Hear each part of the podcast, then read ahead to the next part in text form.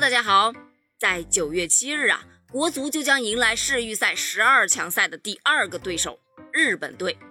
而今天呢，国足领队张贺登上了热搜，原因很简单，因为啊，他对此次对战日本队透露出来的自信啊，让网友们是非常的感动。张贺称呢，中澳战后队员没有垂头丧气，老队员回到更衣室还在进行技术交流。咱们技术团队对日本队的特点打法以及旅欧球员已经有了充分的研究，球队的每一名成员都明白自己来这里比赛的意义，不会虚度时光，会拼尽全力，希望得到球迷的鼓励和支持。此消息一出啊，球迷纷纷表示，国足好样的，从不被模仿，一直被超越，国乒都不服，就服国足啊！研究别人的前提是自己有实力接招。我研究马龙研究透透的有什么用？我研究到能百分百预测马龙下一板球落在哪儿，但是我接得住吗？我连发球都接不到啊！哎呦我的妈！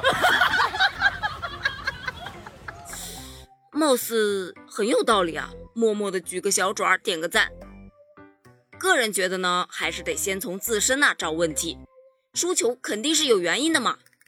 我话音刚落，国足领队就真的从自身找到了主要原因，称团队内部啊已经对首场十二强赛的惨败进行了一个大的总结，他们达成了一个共识，就是国足输球的主要原因啊，就是国足的主教练李铁在上任球队主帅以后啊，因为疫情的原因，一年多来都没有进行过任何洲际的友谊赛，而且呢，在十二强赛之前啊，中国队都没有迎战过比自己排名高的球队。包括四十强赛也都是打的排名更低的球队，这也是国足输球的一大理由啊！啥？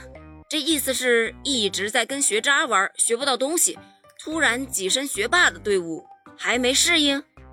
嗯，应该就是这个意思。